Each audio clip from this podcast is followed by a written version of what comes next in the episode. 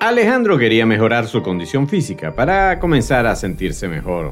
Luego de su ruptura amorosa con la mujer que creía que iba a ser su pareja para el resto de su vida y aún tratando de superar el duelo, decidió ponerse en forma para ayudarse a superar el pasado y salir de nuevo al ruedo de las relaciones sentimentales.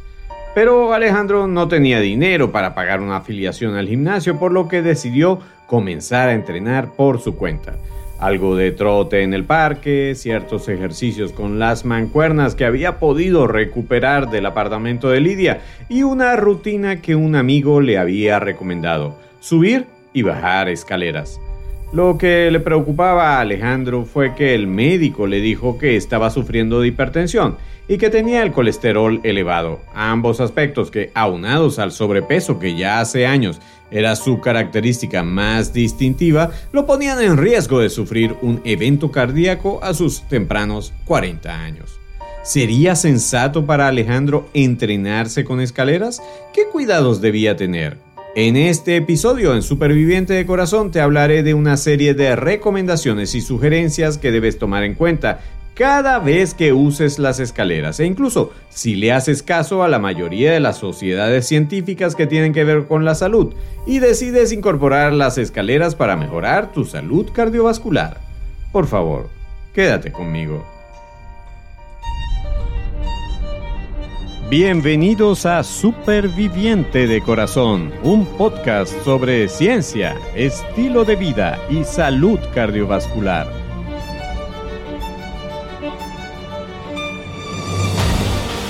Soy tu anfitrión, Enio Sánchez Brososki, fisioterapeuta cardiovascular y escritor.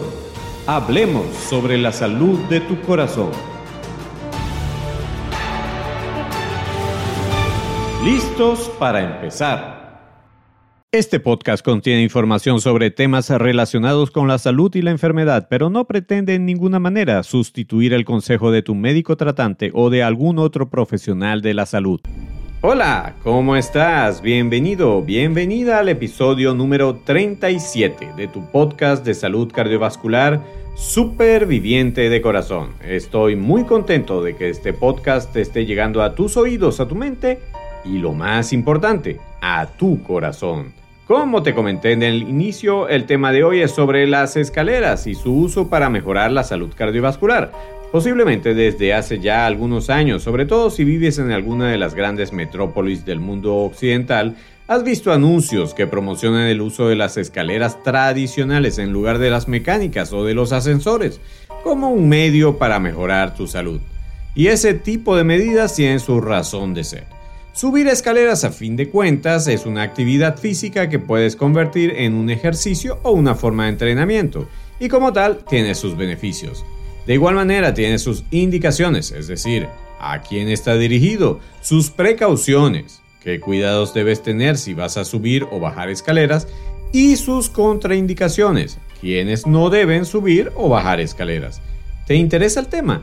Pues vamos a comenzar. Las escaleras han sido construidas por los seres humanos casi desde los albores de la historia de la humanidad en Mesopotamia y Egipto hay restos de escaleras que datan de unos 6.000 años antes de Cristo y por supuesto existen para que podamos transitar por terrenos cuyas pendientes sean difíciles de recorrer en una manera segura.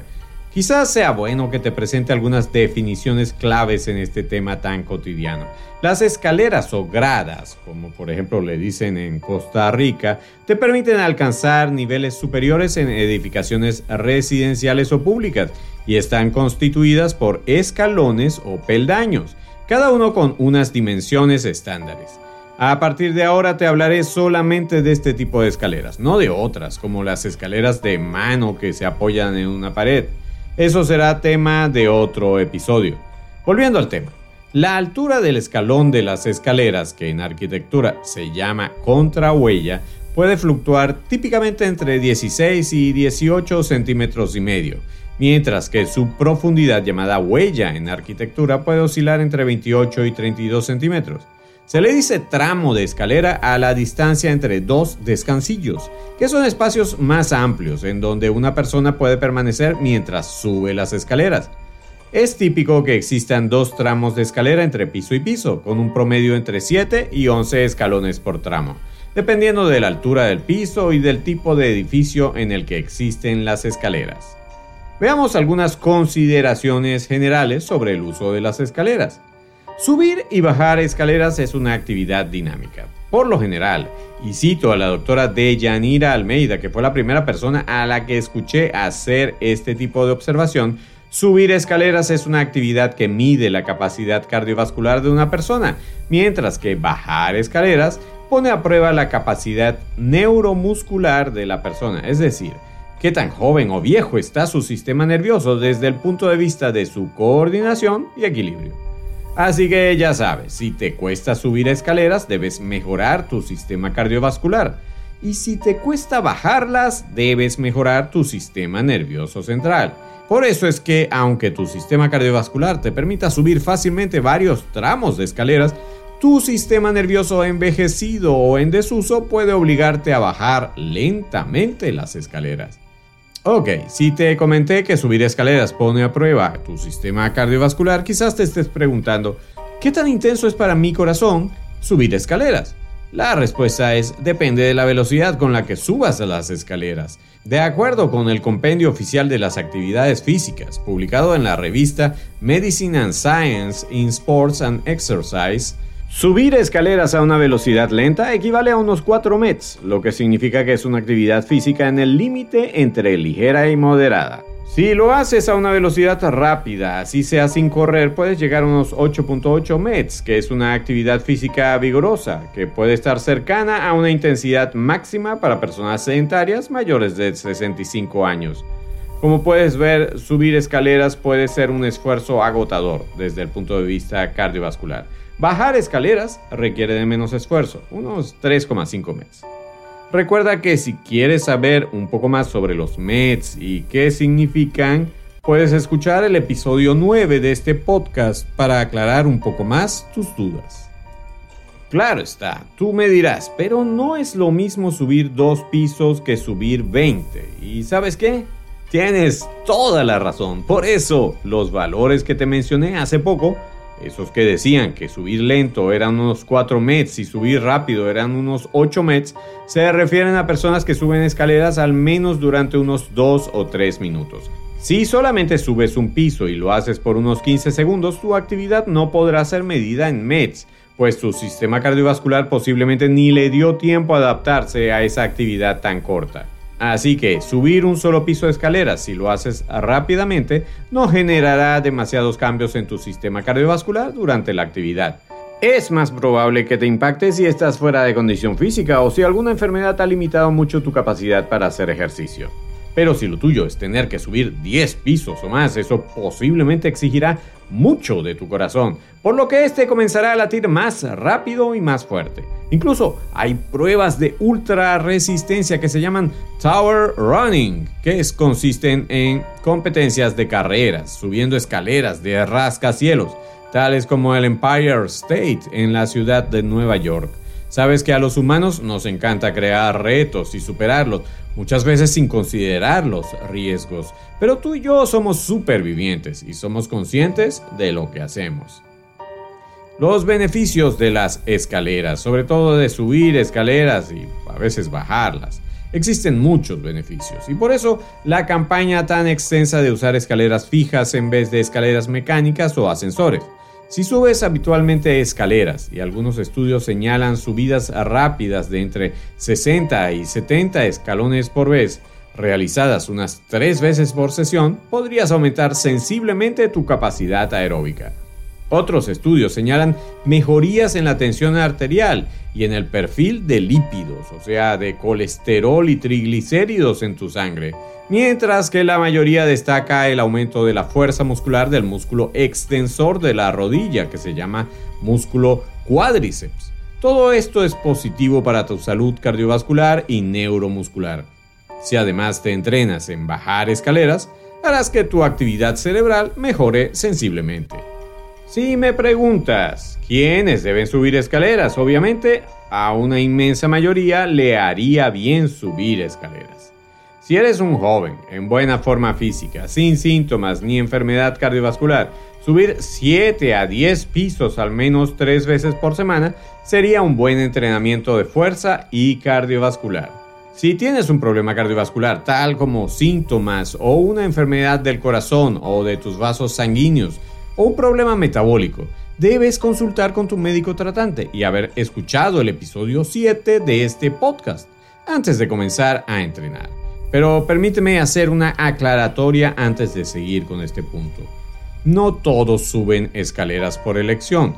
Algunos lo hacen por necesidad. Simplemente tienen que llegar a su piso o apartamento, o a su trabajo o centro de estudio.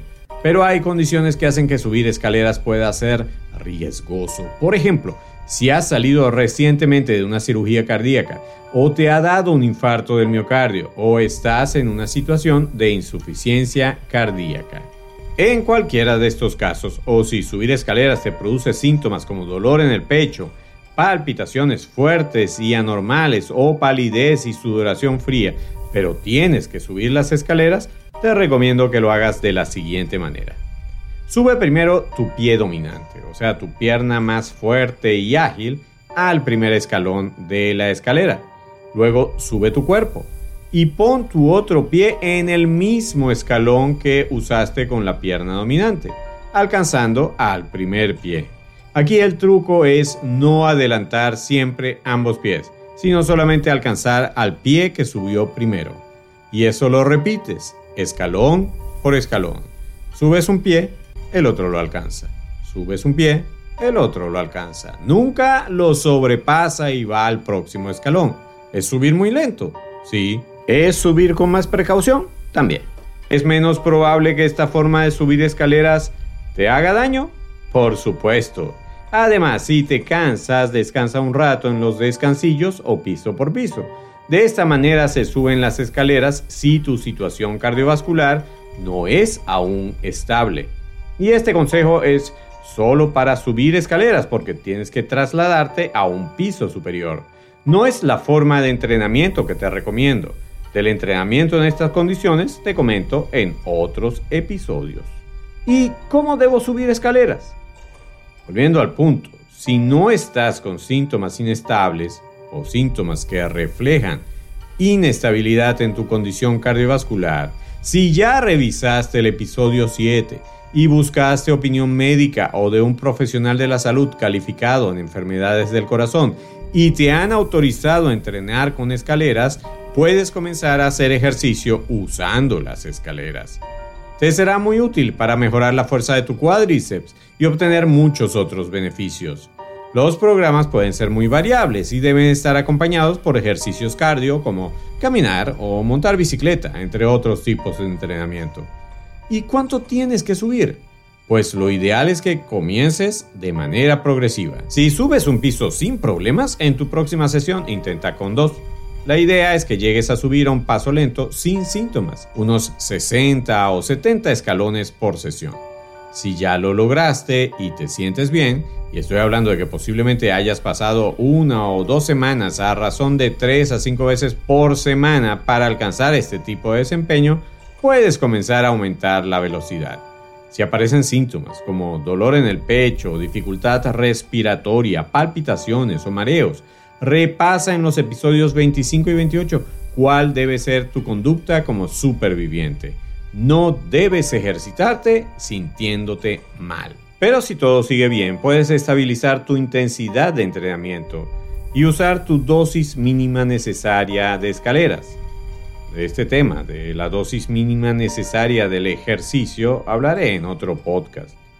O como llaman algunos, tomarás tu snack de ejercicio de escalera, tu bocadillo de ejercicio de escalera, subiendo esos 60 a 70 escalones de la manera más rápida posible. También puedes combinar bajando escaleras, con cuidado de no caerte, pero tratando de mejorar tu velocidad de descenso para así entrenar tu sistema nervioso central. ¿Quiénes no deben subir escaleras? Si tienes dificultades respiratorias aún estando sin hacer ningún tipo de actividad física, no deberías entrenar con escaleras. Si te cansas, sobre todo si te cansas mucho caminando distancias cortas en plano, Debes mejorar tu forma física antes de ponerte a subir escaleras como forma de entrenamiento. Si tienes síntomas, esas molestias al subir menos de un piso de escaleras, no debes usar las escaleras como terapia de ejercicio.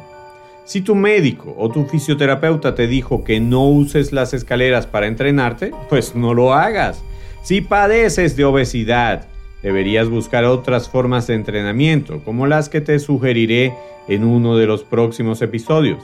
También, si tienes problemas articulares en tus rodillas, pídele consejo personalizado a tu médico tratante. Siempre recuerda que estos consejos no son aplicados a tu caso en específico, son orientaciones generales y solo tu médico tratante tiene el consejo apropiado para tu caso en particular. Por lo tanto, si tienes dudas, puedes consultarle directamente para que puedas incorporarte plenamente a un estilo de vida súper. Hasta aquí llega esta sección del episodio de hoy. Espero que esta información te haya sido de utilidad. Seguiremos hablando de muchos otros recursos para ejercitarte en otros episodios e incluso ampliaremos detalles del uso de las escaleras. Te invito a proponer temas en nuestra cuenta en YouTube para que los incorporemos a nuestros episodios de Superviviente de Corazón. También te invito a comprar mi libro, El entrenamiento del superviviente, que próximamente estará a la venta. Y si aún no lo has comprado, recuerda que está disponible en Amazon mi libro, El método del superviviente, con algunos de los principios fundamentales para que puedas comenzar a vivir de una manera superior para prevenir o combatir la enfermedad cardiovascular. Por los momentos te invito a seguir con el pensamiento del día. Pensamiento del día. El pensamiento de hoy es de otro extraordinario escritor y motivador, experto en ventas, Zig Ziglar. No hay ascensor para el éxito, tienes que subir las escaleras. Te lo repito, no hay ascensor para el éxito, tienes que subir las escaleras. Para reflexionar. El pensamiento de Ziegler te recuerda que es necesario un esfuerzo continuo y consciente para llevar a cabo tus proyectos. En nuestro caso estamos enfocados en un proyecto personal asociado con prácticamente todos los aspectos de la vida. No es posible que evites o superes una enfermedad cardiovascular si no vives en una manera diferente a la que el mundo actual te está obligando a vivir. Ser sedentario, comer de una manera desordenada e irresponsable, cultivar hábitos tóxicos y ponerte continuamente en riesgo no es lo que debes hacer si quieres vivir una vida de calidad y acorde a la esperanza de vida que deseas. Te exhorto a que vivas de una manera superior, sin importar que estés enfermo o enferma. La vida super es la alternativa a la vida mediocre, promedio, sin metas ni esperanzas y no existe ascensor que te lleve a ella. Esfuérzate y sé valiente, aún hay tiempo por vivir. Sube las escaleras. Saludos. En esta oportunidad te quiero saludar a ti que me escuchas fiel y consecuentemente desde Costa Rica. Tenemos oyentes y posiblemente supervivientes ticos en San José, Alajuela y Río Segundo. De verdad aprecio y agradezco tu compromiso con este podcast y sobre todo con tu identidad como superviviente. Por eso te digo a ti que nos escuchas desde la bella y ecológica Costa Rica. Pura vida. Gracias por escucharnos y saludos de corazón a corazón. En resumen, hoy te comenté algunos aspectos que debes tomar en cuenta para usar las escaleras como forma de traslado y como método de entrenamiento. Espero que te hayan sido útiles y puedas compartirlos con otras personas. Es todo por hoy. Para otros episodios espero contar de nuevo con el privilegio de tu atención. Hasta entonces, superviviente de corazón.